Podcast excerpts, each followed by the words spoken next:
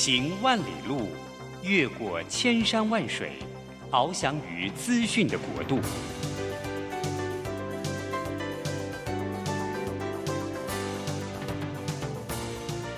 以全方位的视野，飞向更高更远的目标。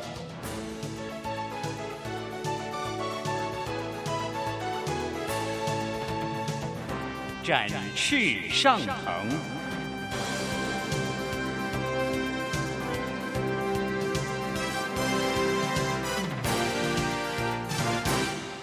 职场轻松学，本节目是由世界级电动巴士制造整合营运商唐荣车辆科技独家赞助播出。驱动绿能运输，实践低碳环境，唐荣车辆科技与您共创美好生活。这工作不是我的专业，我之前没有做过啊。奇怪了耶，事情都已经那么多，都做不完了。老板还啰里啰嗦的交代一大堆。职场轻松学，透过职场达人的真实故事以及深入职场的剖析，在轻松对话当中解答您的工作疑虑，排除您的工作障碍。职场不能说、不敢说的，在这里一次让您轻松学。欢迎收听张敏敏制作主持的《职场轻松学》。桃园 FM 一零四点三 GoGo Radio，台北 FM 九零点九佳音广播电台，这里是佳音老联播网。亲爱的听众朋友，您好，欢迎回到我们的职场轻松学，我是张敏敏。哎，职场轻松学呢，我们希望能够透过访问各行各业的达人，当然还加入了媒体的观察，希望能够跟各位聊一聊现在媒体的趋势，还有现在社会的时事，到底主流的想法还有议题是什么呢？当然，我也其实我自己特别钟爱去了解各行各业。比较特别的工作里面的秘辛，或者是成功的关键哈，我觉得那个不为人知的那一端真的非常的有趣。好，所以今天呢，我们再度请到了我的好朋友哈，商业周刊副总主笔单小易。小易每次来到我们的录音间，整个节目的氛围就会变得不太一样了。就有人跟我讲说，哎，为什么你跟单小艺讲话就突然变得特别放开，声音特别大声？我说我在录音间没办法控制，你都没有看到我们俩在对谈的时候那种激荡的样子哦。老师，人家这样会以为我们两个在干嘛？对，因为我们有奇怪的感情哈。但是跟小艺真的聊非常的棒，那所以我们今天再度请到了小艺来到我们的录音间哈，真的很难得。那今天要跟小艺谈的是我们两个啊，这个在职场上已经有点年资的人哦，挺有感触的事。是，好，就是老员工如何自处啊？哇。这个简直是一把剑射在我心上，啊，真的，我不想承认这个主题哈。主持是我跟各位讲一个数字啊，就台湾的少子化，其实还有那个人口的老化，那个数字其实听起来让人蛮惊心害怕的哦。到了二零二五年，就两年后哦，各位两年之后，台湾会进入超高龄社会。也就是台湾社会每五个人里面有一个人是六十五岁以上的老人，五个人里面有一个。然后到了二零三四年，各位也没有很久哦，就十二年后哦，台湾一半以上的人口都是五十岁以上的中高龄。嗯嗯，台湾一半以上两个人里面有一个是五十岁以上的，我光想到那个画面，我都真的很难，我很难去思考那个到底会是一个什么情景。而小易，我们两个看得到，哎，十二年后，应对啊，应应该可以吧？依照我们现在保养的程度，是怎样？会被认为是五十岁以下吗？好，然后呢，接下来这个数字也是蛮惊心动魄。现在台湾哦，平均的生育，每这个每一对夫妻平均生育，大概小孩生的个数是一点二个，嗯，哦，一点二在下降，在下降。然后呢，台湾的人口负成长之后，结婚但是生小孩的年纪也往后推。哦，所以这个是一个很可怕的，因为台湾真的现在是生不如死啊，就像某个媒体他所称的，嗯嗯、既然人口的下人口的那个生育率在下降，然后人口的老化程度如此明显，对，我们就必须要承认，现未来职场上不对，现在的职场上老员工会越来越多。那老有两种意思啊，一个是资深，一个是年纪老，嗯，所以资深的。或年纪老的员工数是一定越来越多。嗯，而我们未来职场还是需要一定的人口数嘛，所以我们现在也可以看到或预见的，就是退休之后的人再回到职场，我觉得这是必然的趋势了。因为日本已经很明显告诉我们，银发他必须要回到职场上再度贡献，否则那个人力无法支应那个职场的需求、劳动需求。嗯，然后第二个就是，那这些老员工他也会申请延后退休。对，那申请延后退休，怎么样跟年轻世代相处？我觉得是一个非常大的议题。是对，所以不管是资深的或年纪大的，我觉得。呃，不管听众朋友您是是不是这个族群哦，我觉得你都要去想一想，这所谓的老员工这件事情，其实，在职场上已经开始发酵了。嗯，而且在两年之后，我们超我们就进入到超高龄的整个社会结构了。这件事情其实还蛮严重的。嗯，所以小易，我问你哦，就你现在听跟观察哈、哦，嗯、老员工大部分在工作上面都会遇到什么状况呢？你说他们自己的状况，他们自己的状况。哎、欸，老师，真的坦白讲哈，老员工大概都会有一种，就是，嗯、呃，他们，我老实讲，我讲直接点哈，听众不要觉得怎么样，太刺耳。第一个说穿了，就是他们因为很熟悉公司里面的。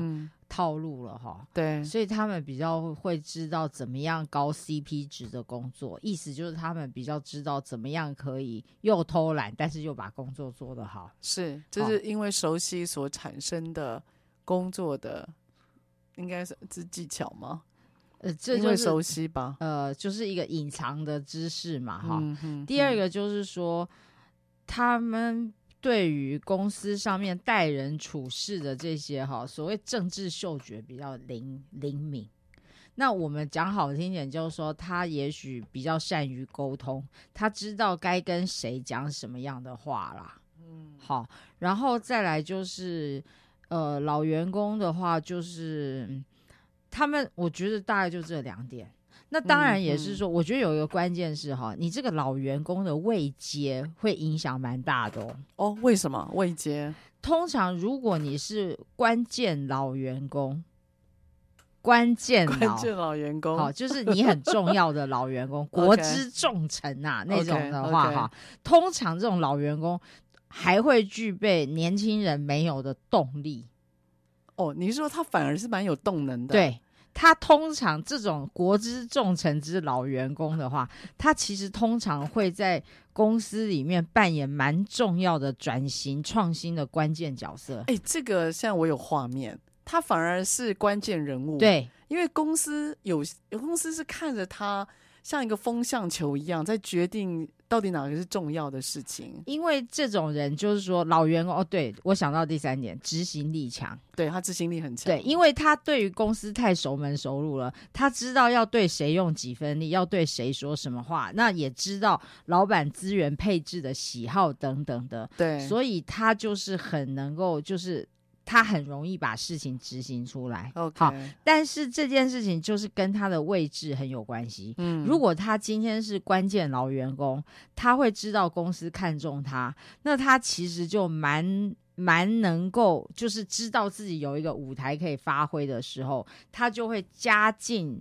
把自己的这个有所有的关键老员工的这个关键优势，把它发挥出来。嗯，甚至我看过好几个关键老员工哈，都在公司里面是担任转型创新的核心核心角色，一个要角，对不对？对，因为他最重要的是说，他负责衔接两个世代，他负责衔接呃董事会 CEO。跟他底下的人嘛，那他是最了解两边的人的，所以他这个关键中间人哈，关键老员工很重要。嗯，但是换个角度来看，如果这个关键老员工他的角色是万年科员的时候，好，你又有场景了，完全完全不一样的，完全不一样的那个状态，对不对？好，那他科员好样的，哎，万万年科员。这个大家应该也很有画面哈。如果他是万年科员的时候，他就还是会有刚刚的那那一些特质。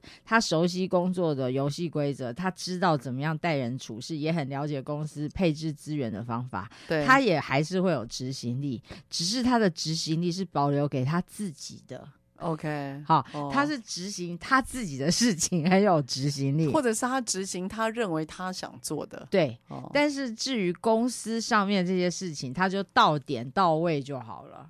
哦，你讲的还是蛮完，到点到位，就是喜欢这个词。对，其实这个就是我们现在讲的一个流行的 term，叫安静的离职。安静的离职。对，但是对他来讲是如鱼得水啊，各位。了解吗？安静的离职也有人很 enjoy 的，不是每一个人都要痛批安静的离职的，或每个人对安静离职的定义差很多。对，他就是安快乐且安静的离职者。呃，或或许是被年轻人发现了，原来原来可以这样做，所以他就安了一个名词 啊。对对对对，但是其实。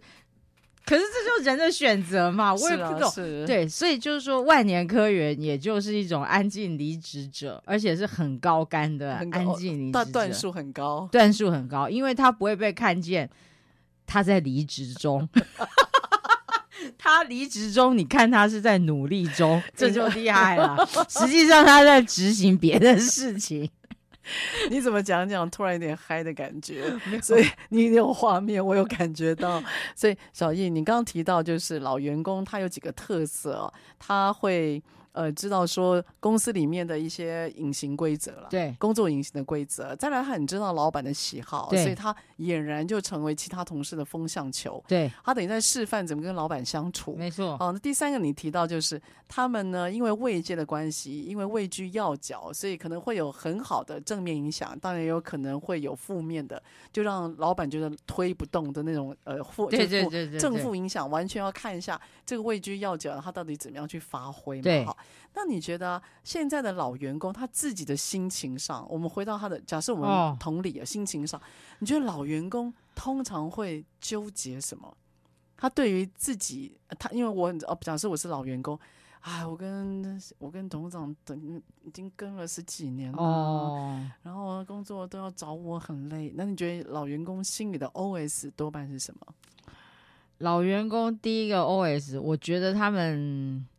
我的感觉是哈，第一个是他们对于年轻人后浪越来越上来哈，其实是蛮有压力的哦，有压力。对，嗯、可是他们也会蛮苦于说，老板不见得会给他舞台嘛。嗯，老板可能会想要就是要给年轻人舞台，嗯，所以他就是刻意的要换血的时候，那你怎么办？所以其实会有这种不安全感，嗯。然后第二个是说，坦白讲，我觉得老员工或多或少真的啦，真的会有一些心态是等退休。嗯，这难免的了。对，他真的会觉得说，他要开始，他在准备他的第二人生了。嗯，但是他的第二人生不见得那个主战场会是在公司啊。对，应该大部分都是在别的地方了。对，他有可能他想要贡献其他的非营利组织，嗯，他有可能要把他过去失去的青春追回来。就他工作的心思分心了啦。对，嗯，或者是说他可能会觉得，呃。呃，要去游乐也不一定啊。怎么讲讲是你的 wishing list 吗？老是被你看穿了，所以就是说他们的心态好哦。应该这样讲，他的心被分散了。对啊，我就说他分心了啦。对，他没有办法像年轻那样，我好像眼睛里面只有工作这样子。对，其实你连我跟你讲，你连后面这句话我都要那个重新审视了。是，然后真的吗？这年轻人现在脑眼中不会也只有工作了，现在世代也不太一样了。哦、对，好，所以下一个段落啊，我跟小易讨论一下，就是啊，这个老员工哦、啊，如果位居要职，然后又了解公司的这些潜规则啊。那年轻的主管要怎么带呢？这个压力大不大？哦、哎呀，我们下一段回来。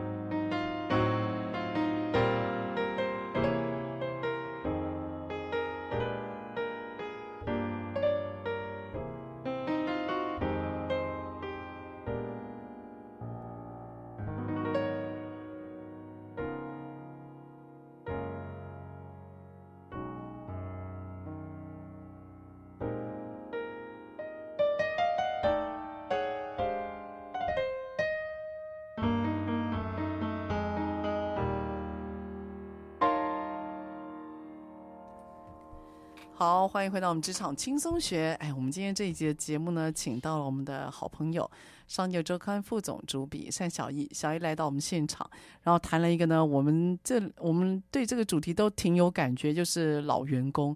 那我在第一个段落的节目有跟大家提哦，老这件事情呢，有两个定义。第一个是他年资很深，叫做老；第二个就是他年纪很大，叫做老。各位年资深不一定年纪大哦，这个我我其实刻意想要把它、嗯、把它区分开来哈。小雨，我要问你一个问题，哦、是我昨天哦出差去高雄的时候，然后有一个人他问我的哈，哦、这位呢是个女士，然后她坐在我旁边，嗯，她是某个企业里面的总经理。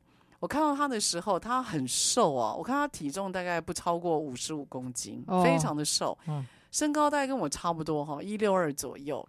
你看一六二瘦成这样，然后我看到他，我吓一跳，因为他呢看起来很干老，干干的干老这样子。那他坐下来在我旁边，然后我们在聚会嘛。其实我是第一次看到他，可他人非常的友善，他就开始跟我聊起来。聊一聊，他知道说我以前是在 L'Oréal，他就问我一些女人的话题啊，你知道吗？就女人话题。哦。然后他非常惊讶，我跟他年纪差不多。嗯。好，因此呢，他就开始问我说：“你有没有觉得我头发很少？”嗯。我想哈，我们第一次见面，我怎么好意思讲呢？哦。然后我看着他，我就没有回答。接着我就问他说：“哎，你为什么问这个问题？”嗯。他说他觉得自己头发很少，看起来很老。然后接着他又问我说：“那你觉得我需不需要染白头发？” oh. 我看着他，我愣了一下，染白头发。他说：“哎，他就比着他那个头发分界的地方，他说他这边头发都是白的，都长出一堆白头发。”那我说，哎，那你头发其他地方是挑染啊？我看你有其他的发色，你有挑染对吧？他说，对啊，他挑染想要让自己看起来年轻一点。可是他在考虑要不要未来就是呃干脆整头白发，因为听说现在白头发很流行。他这样跟我讲，当然不要啊。对，所以小易啊，当一个老的员工，你觉得他要自然的呈现本色，就是老。还是他要在年轻团队面前，就是掩盖或至少装点一下他的老，哦、你觉得呢？老师，我跟你讲哈，这个问题呢，我我如果我是以前的我，我大概会说，就是他高兴就好，就他觉得怎么样，他是他爽，他帅，他可以，他就那样。那现在呢？你要你，我现在比较比较老，比较坏了，你要去判断。人家想要看到的老员工是怎么样？哦，你说对方看到的老是什么样的样态，对，对吗？我举例，假设你今天有带人，你要你要夹你要做你的装扮，必须是他们想要看到的员。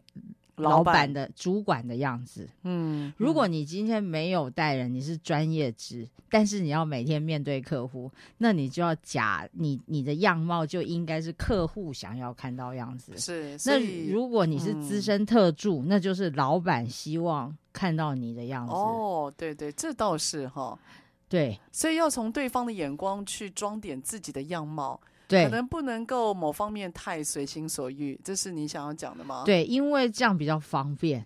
我的，哦、你为什么这样比较方便？哎，因为你我们哎，人生如戏嘛，你在职场上大家就在演戏啊，那你就要、哦、要要忠忠于你的职分的话，你。的你的杠杆效果，你去带人也好，要让人家听你的话会比较适合。是是，对，你不要在人家进摊的时候穿双高跟鞋去，穿一身香奈儿，这样就不对了嘛。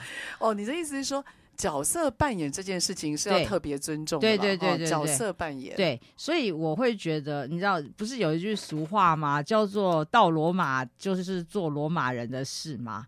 那个英文我每次都记不得。哎、我，我必须说，嗯，这个。这句谚语我已经二十年没有听过了，真的假的？现在听起来有点感动。老员工，对，是吧？是这样吧？到罗马是，是好。对，对，这句话呢，呃，这句话其实有它背后的典故，它是有典故的哦，不是一个顺口溜。它是说，就是在。当年很老的时候，哈，就是教廷的力量很大嘛，连那个罗马皇帝他去教廷拜会的时候，都要都要跟罗马的天主教的大主教行礼，致敬，所以叫做到罗马要做罗马人做的事，意思就是说，你不管是哪个地方的哈，只要来到这里，你都要入境随俗。入境随俗，对对。所以那我觉得这个延伸到我们职场上。就是你在什么场合，你其实就要扮演那个场合希望你扮演的样子。嗯，你可以偶尔来一点点做自己，嗯，人家会觉得耳目一新。对，但是你天天做自己的时候，人家就会觉得我是不是跟错人啦？嗯，我是不是找错人啦？他是不是没有办法帮我争取最佳价钱？是是，对。所以其实某方面了，我我自己因为也一点年纪了哈，我反正嗯五十多了嘛哈。所以我觉得在公司里面或职场上维持一定的形象，我认为是我们蛮重要要修炼的功课了。是，这个我也同意。因为因为毕竟我们要跟团队相处。那今天如果说你上班，或者是说你今天即使你有自己的公司，你要面对客户，我觉得你要去去尊重，就是别人眼中的我们了。对对，因为毕竟是别人在造就我们了。那如果你今天不上班，或你的工作就是自己一个人完全搞定的话，我觉得 OK，fine，没问题。可当你今天要在公司里面跟人家相处，我认为不要过度显老，然后让自己有精神是一件好事啊。嗯嗯，然后不要去抗拒这个，因为我觉得抗拒这个啊，我认为在职场上会比较吃亏。因为这个是哦，各位不要小看这个哦，因为我常常有机会跟年轻的那个关经理人一起谈天嘛，他们在电话当中都会去讨论。就是哦，他看起来好累哦，哇，看起来好老哦，哇，他应该有快六十了吧？他会在外表里面做文章，所以我觉得，我觉得，我觉得老员工还是要尊重这个人家对于我们到底呈现什么形象这件事情，在他们脑海里面，这个议题是要特别去尊重的。哎，对啊，真的，嗯，因为我们都是视觉的动物，视觉真的影响很大，很大，非常的大哈。对，所以接下来小易，我就要问你一个正经问题了。是。这个年轻的主管，你觉得要怎么带老员工？你自己有没有什么建议？问您的观察。呃，我觉得老员工说穿了，老员工要的就是尊敬二字。嗯，好，呃，所以我觉得年轻的主管主要还是在沟通上面哈，你是不是就是用一种尊敬的心态去跟他沟通这件事？嗯、对，好，那。我觉得，而不是说，就是你也不需要唯唯诺诺或是很害怕，你知道吗？嗯，我觉得，嗯、但是就是用一种尊重的心态。嗯，可是你也要假假设，我觉得如果是我，我会先想好，如果他真的不听我的，那我该怎么办？我听说，如果我是我是年轻的主管，然后我预测我这个老员工他会。他会反对，对，或他会不不顺从，对，要怎么办？哈，对、嗯，所以你自己就是你对他很尊敬，可是你的棒子也要准备好，就是你的你该怎么做，你可以要要也要知道我自己可以怎么样用一些方法让他就范吧。对，哦，是哈，我觉得这棍子跟萝卜都要备齐了哈。对，我为什么问这个问题哦？嗯，我上礼拜我印还蛮印象深刻，因为现在年底了嘛，然后有些企业就开始在练习那个绩效面谈。对，绩效面谈，那绩效面谈因为会让人紧张啊，因为最主要是它就是一年一次，它反正那个气氛大家都会，我觉得不是太轻松了哈，大家都蛮有压力的。然后我们就面临到一群新的主管，其实其实那个新手主管也不算新，就不年轻了，大概三十五岁也有。嗯，可他第一次升上主管，他不晓得要怎么样去进行绩效面谈。那我们其中有一个案例，就是面对一个四十五岁左右的老员工，嗯，哦，老员工比他年纪长很多。那他们就在担心说啊，面对老员工要怎么跟他谈绩效不好这件事，哦，他讲不出来，就是我们跟他练习的时候，他就是讲不出来，然后支支吾吾的话在外面打转，就是不直接讲，他没办法，然后没办法打等地，哦，他没办法，他觉得这讲出来太伤人了，他就问我说要不要讲，要不要在这个人面前讲他的等地，可能只有 C。嗯，反正就是不及格了，就是差的就对了。嗯、他问我要不要讲，那小雨你觉得呢？你自己觉得你不提到尊严这件事吗？欸、可是也可能我们要给坏消息啊。对，给坏消息或要提醒他的时候，要纠正他的时候，要怎么样维护他的尊严，然后又要能够做到主管动作，你自己有没有什么样的观察？我我母羊座嘛，哈，我我觉得我可能我我应该会讲。你会直接讲，不会一开始就讲 OK，好，我可能会诸如我可能会铺陈一下，好比我可能会先把成绩单给他们吧，嗯、让他自己先看到，嗯，嗯，让他自己先看到之后，我们再进行绩效面谈。哦，然后我们在进行绩效面谈的时候，呃，同时我觉得也要准备其他时候，好比前一年。前半年的绩效面谈拿出来比较一下，就资料要铺陈了。对对对，嗯、你可以问问我，我的话，我可能会问问他说：“哎，某某某，你这个成绩可能是逐渐往下的，这是发生什么事了吗？嗯、是不是你最近在工作上面遇到了一些难题，嗯、还是心情不好，还是怎么样？有没有什么地方我可以帮助你的？”哦，OK，其实话听起来相当温暖呢、啊。先先了解嘛。哎呀，不太像是母羊座，很直白啊，我觉得。挺好的啊，我觉得这是一个蛮好的动作，可以去了，我觉得了解一下原因了。对，就我我觉得新任新上任主管哈，或者是说年轻的主管在面对老员工的时候啊，我觉得讲话当中不要有太太多的理所当然，就是哎，你你都已经这么资深啦，你要做大家的榜样啊。我不知道你会不会听到这样，你要做大家的榜样啊，你很资深啦，类似像这样子。对，我是觉得。榜样跟老员工这件事情分开来，如果他有状况，其实是可以多问一下他怎么了，不要去马上设想他一定如何。我觉得多一点点提问，然后多一点点关心是蛮好的切入动作了哈。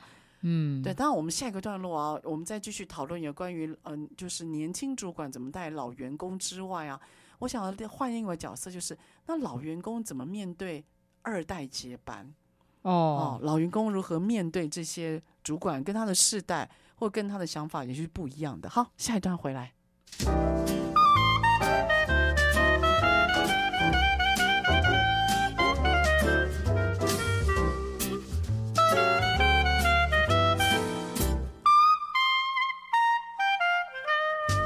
Take it easy, boy, boy. Go to your home, smoke a cigar. Take it easy, boy, boy. Let the others do the hard work for you. Take it easy, boy, boy. Spend every dime, have a good time. Take it easy, boy. The others make the money for you. If you don't do what I say, you will soon grow old and gray. Just walk out, be glad and gay, singing ha ha, singing hey hey. Take it easy, boy, boy. Go to home, smoke a cigar. Take it easy, boy. Let the others do the hard work for you.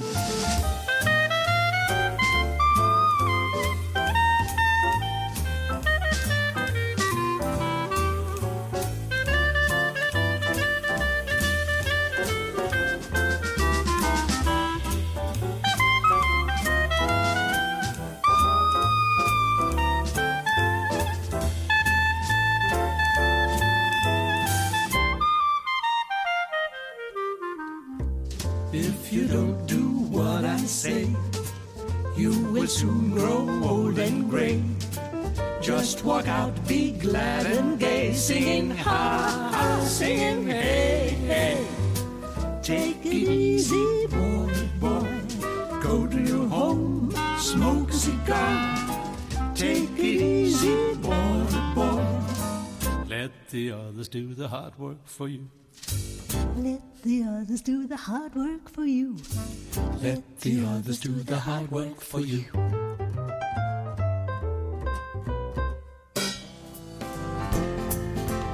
台北 FM 九零点九佳音广播电台，桃园 FM 一零四点三 Go Go Radio，宜兰 FM 九零点三 Love。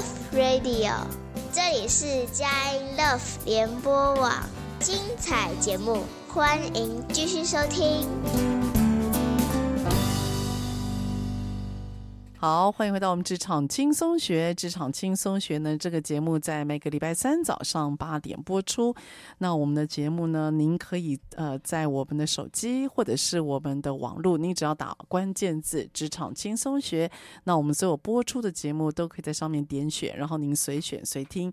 那当然，车上的朋友，您也可以呢定频您的收音机。桃园 FM 一零四点三是 Go Go Radio，台北是 FM 九零点九佳音广播电台。那我们希望通过这个节目可以跟您的职场经验能够对话。那当然呢，我们也希望能够有些不一样的角度，可以让您看一下，在您职场的生态里面，还有哪些其实是蛮令人反思，或者是我们可以有一些观察或学习的要点。哈、嗯，是好，今天听到已经听到第另外一个声音在那个。我们的空中出现了。那今天请到的是我的好朋友哈，商业周刊副总主笔单小易。小易，小易在媒体的资历大概有超过那嗯十年以上了。哦，老师应该是加倍了，加倍二十年以上。我就想要帮你隐藏哈。是。那因为呃，我跟小易的认识，最主要是因为我们在商周的 CEO 学院，那我们两个。算是开创了一些主题吧，对，所以我跟小易非常有革命情感，真的，真的。然后也是因为他，所以我开始在商周 CEO 学院这边有自己的一个课程和舞台。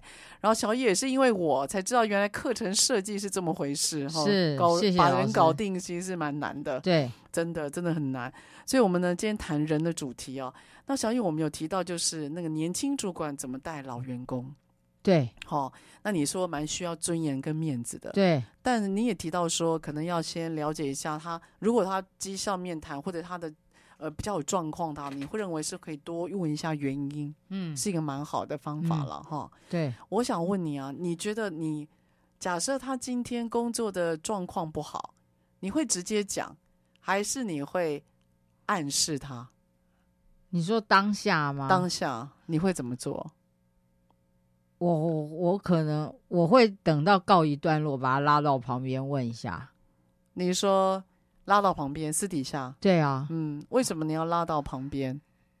第一个是说，如果当众这样子哦，的确是太太没面子了，如果，太刺激了。对对对对对，嗯呃，那如果说呃私底下的话，我也希望听听他的真话。哦，的确是。对，也许他是工作上面有些什么不愉快的事。嗯，那如果他可以告诉我这个不愉快的原因，我可以更了解他到底心里在有什么盘算。哦，因为老员工，我觉得老员工就像一个潜藏的炸弹。哦，是哦，为什么？他们的积怨一定比之前的来的深嘛？我们我都想讲故事啊。对对，什么故事？人生的故事特别多。对，那他对你的感受，就是他有时候都不说，或是都放在心里。你真的不晓得他什么时候会爆炸，这是一个。第二个，你也不晓得他会去跟谁说。他不，他不跟你说，不代表他不跟别人说。哎，这是真的。小小易，我要呼应一下你的第一个，嗯，因为啊，我最近啊，一直有人在跟我问说，他怎么觉得老员工好像容易生气，就是。其实他是生气的，可是他表现得出一副好像没在生气，嗯，但是旁边的人都知道他已经有脾气了，对，他在生气了，对。然后比较多年轻的主管，他跟我讲说，他觉得老员工好容易动怒哦，是因为这边那个人生故事特别多吗？有一点呢，还是因为他觉得还是他被辜负的比例比别人高？因为资历长嘛，哎、欸，老师，这个我必须讲哈，那个年纪多的人，不是年纪大的人哈，真的条框比较多。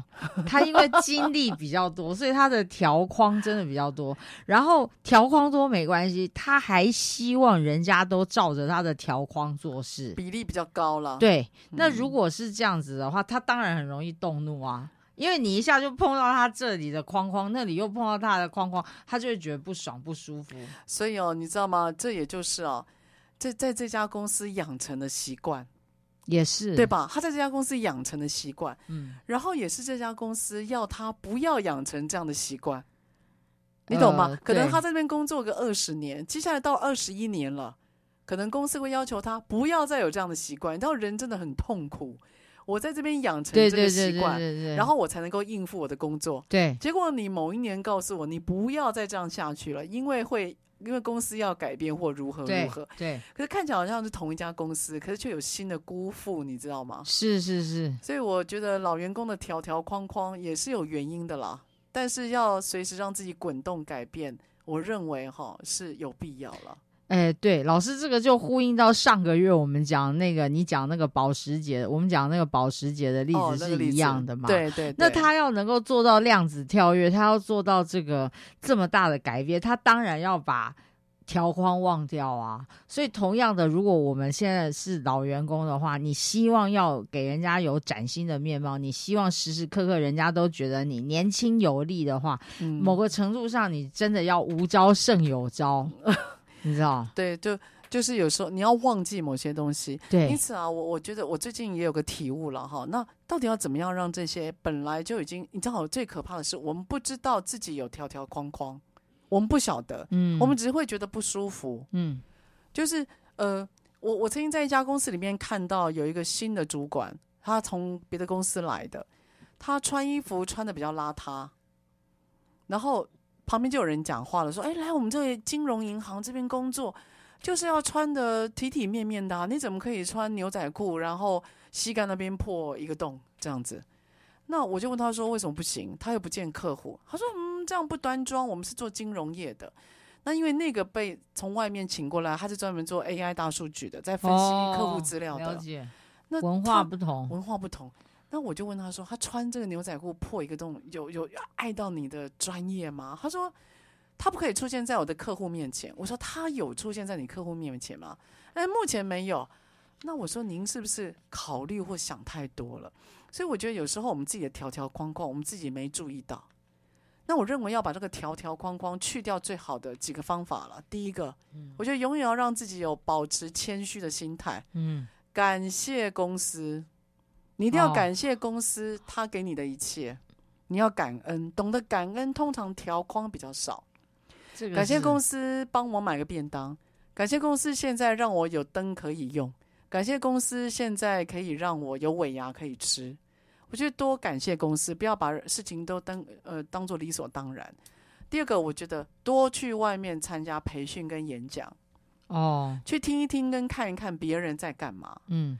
我觉得那个会从别的角度检视自己的生活，我觉得这个挺好的。第三个，永远要确定你旁边的朋友年纪比你轻，嗯，不要老是跟年纪一样的人在一起唱卡拉 OK、吃饭、去泡温泉、去旅游。我没有说那个不行，可是你要找年纪比你轻的旁，你总要旁边有一群年纪比你小的人在一起哦，你才可以知道说原来他的鲁莽是如此的自然跟可爱。是。所以我会我会警惕这些了，至少对我自己了。嗯，你觉得呢？我们漏掉的没？哎，我是觉得，我想一下，条条框框哦，我觉得就是不管你的，呃，你你，我觉得周围朋友很重要啦。嗯，的确，那就是有时候老朋友也蛮重要的，嗯，因为老朋友比较容易讲真话。对啊，对啊，那他就可以提醒你说：“哦，你你这个条条框框要注意，因为有时候是习惯的问题。”对，那就是彼此提醒吧。就是，所以我是觉得老朋友也有了，可是年轻的新朋友也要有啊。你不觉得那个蛮重要的吗？欸，老师，我有时候你不觉得年轻的朋友哦？对啊，重要啦。可是有时候玩不到一起哎，老师，那就看你谈论什么话题嘛。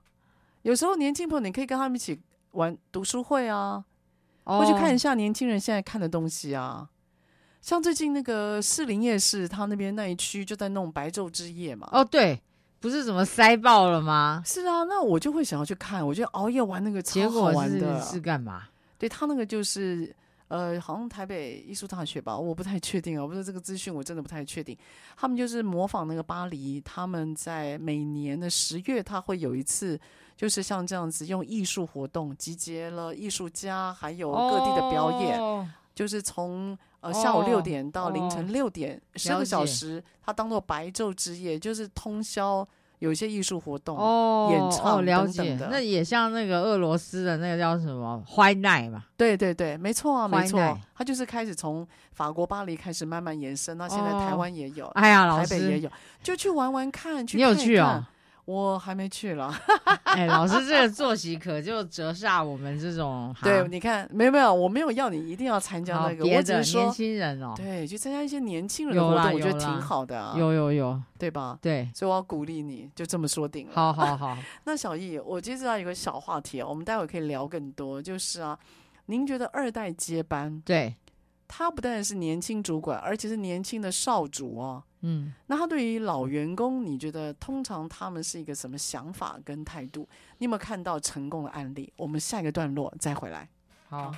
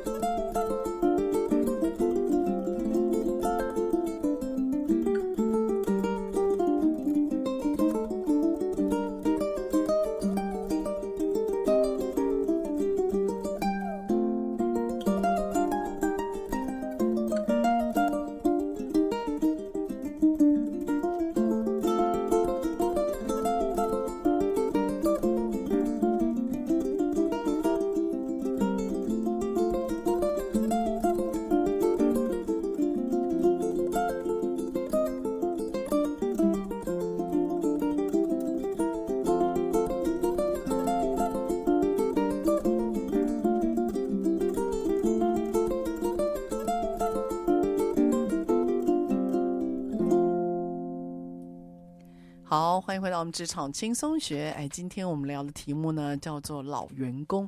那所谓的老呢，定义有两种，一个是年纪老，一个是资深。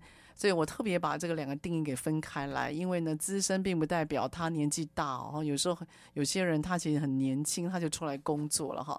所以接下来这个主题啊，我想要问小易的，嗯，就你的媒体观察，你觉得，因为现在台湾二代接班哦，其实人数挺多的。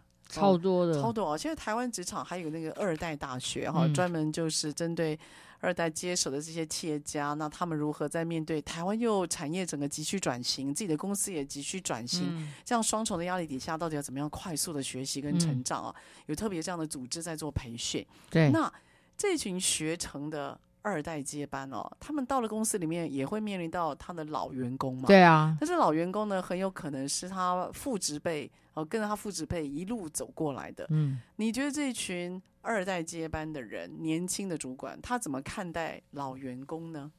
就是麻烦啊，觉得他们很棘手。棘手是什么意思？就是呃。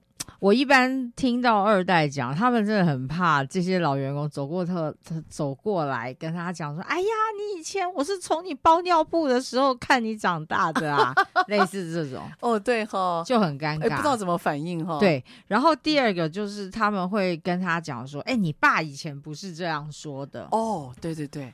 哎，这好有画面哦！对，你爸不是这样说的，你爸我们都是照着你爸的那样讲的。你这样做，你你这样说可以吗？你要不要回去问问他？哦，OK，好哇。然后第三种还有更过分的，就是他对你不满意，他对二代呃老陈对二代不满意，不满意，他就私下去越级报告，就是跟你爸讲，跟你爸讲，然后搞不好有时候还哭的。一哭二闹三上吊，那你爸就会回过头来跟你施压，说：“哎、欸，那个谁谁谁，你不要对他太过分啊，他可是从小看着你长大的。”哎呀，小易，这个好有画面哦！哎，真的是耶。对啊，我听到的也大部分是这样子牢骚。对，从二代那边。对，所以他们会觉得蛮不知该如何是好。可是就像老师你刚刚讲的，就是有这种老臣，他的绩效就是很差，他就是。没本，他的业绩就是做不到，他跟不上你的脚步。嗯、那然后你跟他有所要求的时候，他就开始把这些就对你情勒，你知道吗？哦，情绪勒索。对，他就情勒你这个二代，那你二代就很很棘手，除非你真的能够就是很呃气魄拿出来，好、哦、心情硬下来，然后就把它处理掉。是，可是你觉得如果二代哦，他如果跟老员工玩闹，你觉得？你觉得这一招如何？这招呃可以，但是要持续啊，哦，持续不好弄啊。对对对，就是说，我也听过有很多二代是这样，就是他真的是从基层开始，嗯，他爸一开始就是没有让他当特助，就是让他从一线从作业员开始。哈，OK。那如果是这样子的状况的话，他就从零开始做起的时候，就比较容易跟老员工打成一片。哦，对，就是他如果年轻的时候就在。呃，公司里面就各部门都工作或者是轮调过的话，他跟大家都熟，对，所以那种感情等于 从小就开始陪伴就对了。呃，他自己的学习也是跟着这些长辈开始的，那大家就是看着他，他们会看在眼里嘛。那些坦白讲啊，老陈也不是笨蛋，你你是几分料，你有没有认真，你是怎么样的二代，他们也知道哦。对，所以你真的愿意跟他们一起从一线做起，黑手就从黑手做起，所以老员工就比较欣赏，对他们就会，这就是老师你刚刚讲这个，他们就会有革命情感嘛。对对，对，那有革命情感的话，他自己呃。之后就开始变成经理啊、副总啊，这样上来的时候，其实他也会知道老员工在干嘛。对，那人家也会知道哦，他会知道我在干嘛，因为我们一起做过什么。天哪，这是一个什么样的状况？你知道吗？我遇过一个很特殊的状况，就是啊，有一个老员工，嗯，那们老板称他叫鳗鱼员工，反正就是把大家弄得鸡飞狗跳就对了。因为他在开会的时候，哇，我我必须要说，我第一次看到那个老员工啊开会，然后呢，在他。在二代在呃，应该讲创始创办人面前，就他爸还在，他爸就坐在那个会议室的中间哦，他就指着个那个人鼻子就说：“我告诉你，你这件事情就是不对，你有没有在用心啊？你跑客户，你要怎么怎么跑？”他就等于是当着爸的面在骂儿子，然后我就看那个儿子啊，那个脸一阵青一阵白，然后那个那个二代接班很有趣啊，他就谢谢他的意见，然后就说他会改进。他会改进，嗯，然后我就我我就突然看到一个老员工啊，他那种真性情的展现啊，他就突然心情一软，就说：“你知道的，我不是故意这样念你的，你真的需要快一点。”他，然后最主要是，我就看他那个爸爸，就创办人的脸啊，那个爸爸的脸呢、啊，刚开始脸超难看的，到后来啊，我觉得他带着感激的眼神去看那个老员工，嗯，因为有时候父子之间不方便说什么。对，所以但是我看过一个让我觉得反差很大的，所以到底这样的老员工啊，对二代而言呢、啊，他到底是加分还是减分？哦、我觉得要从什么看什么角度出发了哈。哎，老师，我回馈一下哈，嗯，就是其实你刚刚讲的这个老员工哈，你刚刚那个场景，就是其实坦白讲是要看他的位置，你知道吗？你你让他的位阶吗？对，因为其实哈，如果那个一代就是那个创办人。他们是有深谋远虑、有思考过的话，基本上他一定会放一两个老臣在他的儿子，也就是二代旁边的身边。也就是说，他会有特定、嗯、特别定制的老臣。那那些老臣也会知道他的任务就是扶王子上马。对对对。那这样子的话，他们在二代完全接班之前，其实会形成一个三人共治的角色。哇，这你知道吗？很像以前那个皇帝跟那种。太老对太傅就是协助问政政事的场景就对了。对，那所以其实，在这样子的状况，也就是说，底下的那些乱放炮或是会情勒的。老人 的资深员工哈会被这个会被这个种子教官给压制住，被这个老板 老大创办人指指明的这个种子教练哈会被压制住，就由他一个人来负责扶太子上马。不是所有的人都可以扶太子上马，就蛮策略性的人事安排了。那这些人也这些老臣呢，通常就是他不但是熟知这些游戏规则啊等等的，他也对公司的忠诚度是极高。的对，这倒是对，然后对两边的信任，两边对他的信任度也是高的。对对，所以他通常就是他也会很了解，他叫做扶太子上马，你知道吗？Okay. 所以他这种这种就是我觉得这是比较有智慧的一种安排啦。是，所以我觉得整个这样今天的讨论真的很有趣哦。从那个老员工对于老员工的形象，对于一般的。呃，职就是职员们了哈，大家的心就是心里哇，他是老人，他样子老或或不老，然后还有包括年轻的主管怎么带老员工，还有包括二代怎么面对老员工。我觉得小易，因此啊，嗯、最后我想要问你啊。既然台湾大概在十二年之后，每两个人里面就有一个是五十岁以上的，嗯，那假设这个人呢，大学毕业二十，可能二十二岁开始工作，二十五年之后也不过才将近五十四七等等哦。你觉得，呃，即将老去的我们，嗯，或者是即将在职场上慢慢要退伍的我们呢？嗯。这未来可能五到六年的工作实现，你对于老员工，如果听众是老员工，你有什么建议？就是我们要学习。或成长什么呢？你有没有什么建议？我觉得其呃，其实老师这件事情，我在我今年过五十岁生日的时候，其实之前我就有思考这件事情。我觉得我们第二人，我是蛮正面的。我希望大家是用一种你要展开你的第二人生这个角度来看，嗯、那个感觉。对，因为未来重点是我们的平均余命也越来越长，意思是我们特别是女性哈，你现在我们现在平均余命是八十五到八十七。也很可怕，你还有三四十多年。对，那呃，如果说，所以说你的第二人生要开始，我觉得大家应该是要积极的去思考你的第二曲线，你的第二人生是怎样。对，你前面五十年，前面二十年懵懵懂懂嘛，不知道在干嘛，跌跌撞撞，然后接下来的三十年呢，可能就三分之二已经贡献给某些公司，或是某些企业，或者是你自己。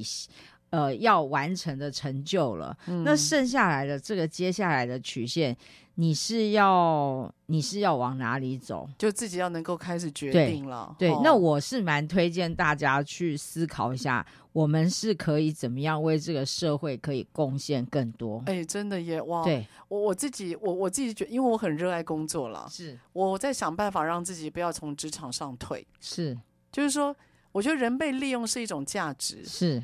能够呃被别人使用，或者是不管不管说是你的人生经验或知识，我觉得都挺好的。嗯、我认为没没有办法真的退了，不太可能像以前我们所想的啊，买买一块田，然后接下来嗯去享受那个你知道那个隐居，然后田园生活。我认为现在这种几率是蛮低的啦。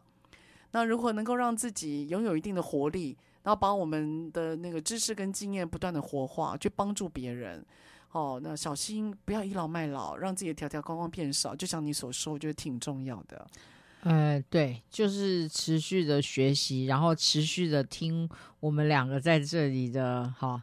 打屁 不是，真的职场轻松 轻松学，啊，分享更多的知识跟经验。今天跟小玉谈完之后，决定要带小玉去熬夜做一些年轻人该做的事。好，那我们今天呢，非常谢谢您的收听，我们下个礼拜三早上八点，我们空中再会喽，拜拜！谢谢大家，再见，拜拜。